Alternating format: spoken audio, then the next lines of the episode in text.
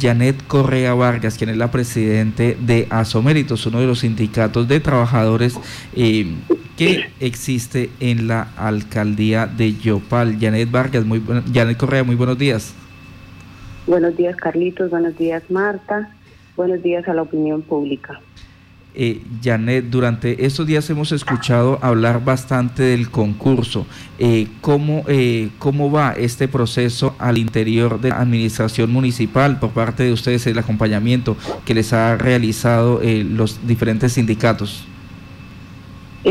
nosotros como organización sindical, la organización sindical que lidero, que significa Asociación Sindical de Defensores del Mérito para Provisión de Cargos del Estado, nosotros desde el año 2015, cuando eh, la Comisión Nacional de Servicio Civil eh, comunica a la entidad de alcaldía de Yopal y a todas las entidades del departamento de Casanare que se debe iniciar la el proceso de la oferta pública de empleos porque hacía más de desde el año 2005 no ocurría eh, concursos en este departamento. Nosotros iniciamos ese proceso en preparar a nuestros afiliados e inclusive en apoyar a quien acuda a nosotros a un cuando no es afiliado.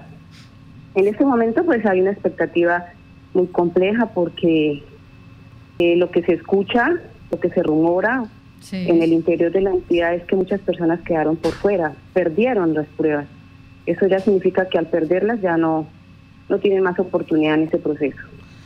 Eh, Janet, en este momento, eh, ¿Cuántas personas, tiene usted conocimiento de cuántas personas de los 313, tengo, eh, creo que es la cifra de los 313 eh, personas que están en, vaca, en, en, de forma, se me escapa el nombre, eh, provisional, nombrados en provisionalidad, se presentaron a este concurso? ¿Se presentaron todos? Todos, absolutamente todos se presentaron, inclusive nosotros los que ya estamos en carrera administrativa y estamos aspirando a un ascenso, que somos más o menos como 32.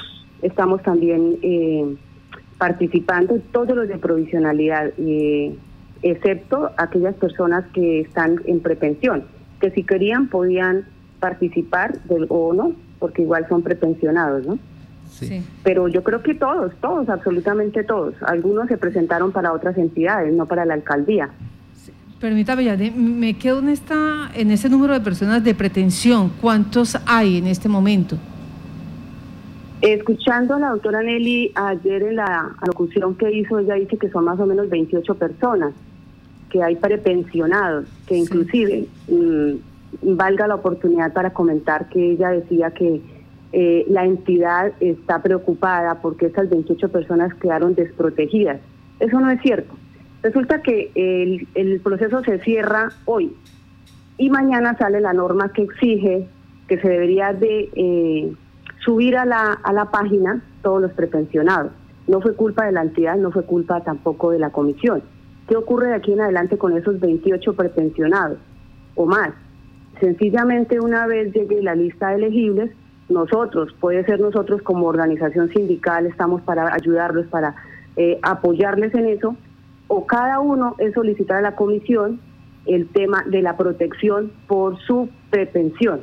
Y eso va la comisión está obligada a acceder a ese tema y, permitirle a ese prepensionado su protección durante los dos o tres años que le hagan falta. Mm, o sea, asegurarle mientras se pensiona. Sí, claro. La prepensionado son tres años. para los prepensionados. se le asegura la protección durante esos tres años. Que, y la lista de elegibles queda vigente esos tres años. Una vez se supera los tres años de ese prepensionado, llega el que pasó el concurso para ese empleo y el prepensionado se retira. Sí, Pero sí está la protección, que aunque no haya quedado dentro de la convocatoria porque no se pudo subir, porque el proceso se cerró un día antes, sí existe la protección para esos prepensionados. Eh, Janet, en este momento me pregunta aquí, uno supongo que debe ser alguien que labora en la alcaldía. Me dice, eh, ¿por qué el sindicato de asoméritos eh, que ella lidera eh, fue de los que más prisa tuvieron en subir los cargos al concurso y no sugirieron que lo primero que había que hacer era el ajuste al manual de funciones y la, y la reestructuración administrativa? Mira, eso no es cierto.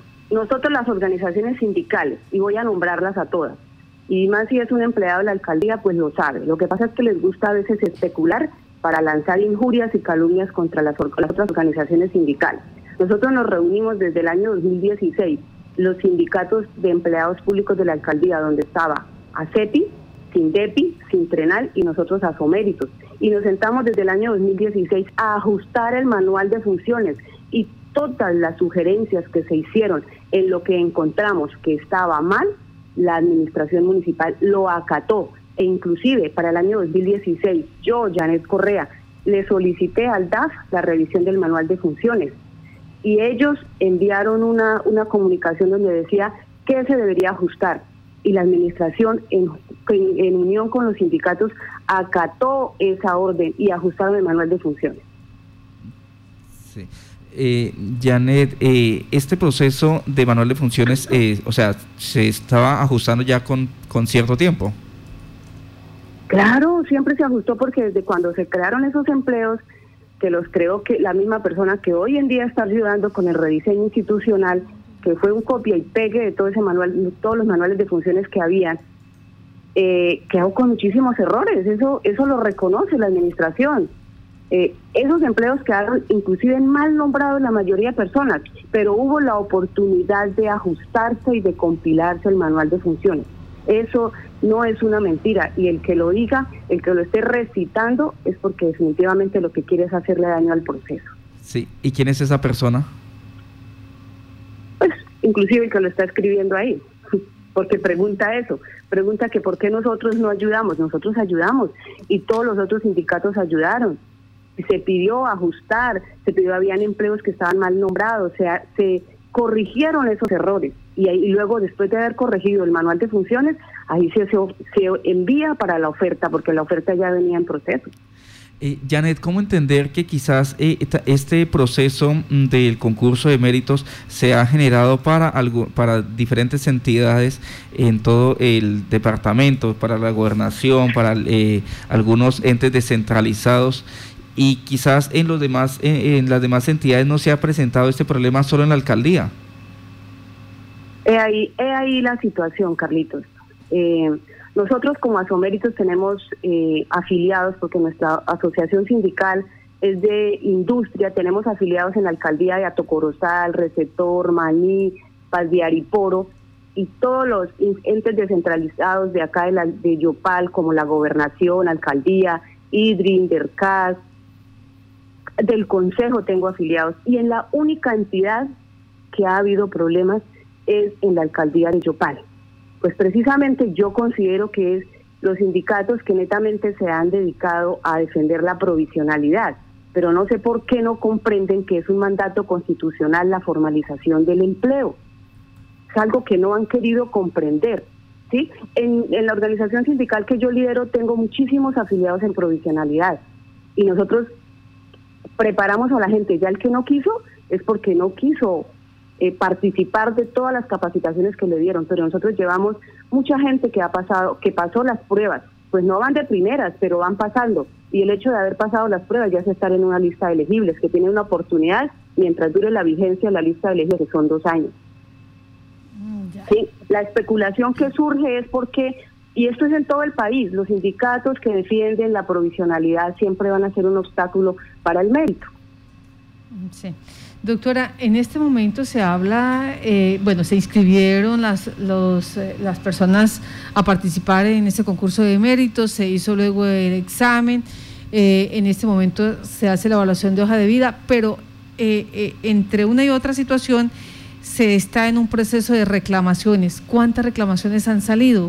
¿Qué información tiene usted sobre ello? Nosotros como sindicato, nosotros apoyamos en 70 reclamaciones. Nosotros elevamos 70 reclamaciones. En, este, en esta primera etapa de la reclamación es la apertura del cuadernillo, que se cerró el 4. Ahorita estamos esperando que la, que la comisión y la universidad que lleva el proceso nos, dé, nos permita la apertura del cuadernillo para verificar si realmente se calificó lo malo o lo bueno, si se está bien calificado y si no, pues para reclamar esas, esas, mm, de pronto esas respuestas que nos quedaron mal y que dentro de ellas haya quedado algunas buenas y nosotros, eh, la máquina, que dicen que eso pasa por una máquina, la máquina no la haya tomado. La comisión y la, y la universidad nos darán dos días para la apertura de cuadernillo. Después de esa apertura de cuadernillo vienen las reclamaciones por la valoración de antecedentes, que es mucho más compleja. ¿Por qué? Porque ocurrirán situaciones donde no nos, no nos valen, eh, por ejemplo, certificaciones laborales, eh, no nos valen experiencia, algún documento. Entonces entramos nosotros nuevamente como organización sindical a apoyar esa reclamación. Este proceso continúa por lo menos unos, unos seis meses más en reclamaciones. Es lo que uno más o menos calcula. ¿Y después de reclamaciones qué viene según el protocolo? Lista de elegibles. Sale la lista de elegibles y los nombramientos. Que el cronograma que tiene la convocatoria es que más o menos lista de elegibles están saliendo para septiembre u octubre. O sea, los nombramientos serían para fin de año. Ya. Después del nombramiento, eh, esa persona eh, inmediatamente toma posesión de su cargo o, o, puede que alguna tutela, alguna situación, alguna circunstancia, pues eh, dilate ese proceso?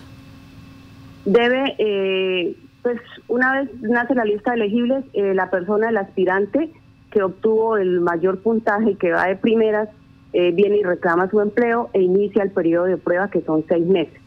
Ese periodo de prueba se concerta con una evaluación del desempeño, donde, uno se, donde se concertan unos compromisos laborales para el periodo de prueba, que son seis meses. Listo. Y ahí sí se puede decir que queda nombrado. Exactamente. Una vez se supera el periodo de prueba, ya queda en firme su nombramiento. Listo. Pues doctora Yané, muchas gracias por dedicarnos estos minutos y explicar cómo avanza este proceso de meritocracia en el municipio de Yopal, donde son 313 las vacantes a proveer y eh, los cargos a proveer más bien. Y de paso, eh, ¿en qué etapa del proceso estamos? Que tenga buen día.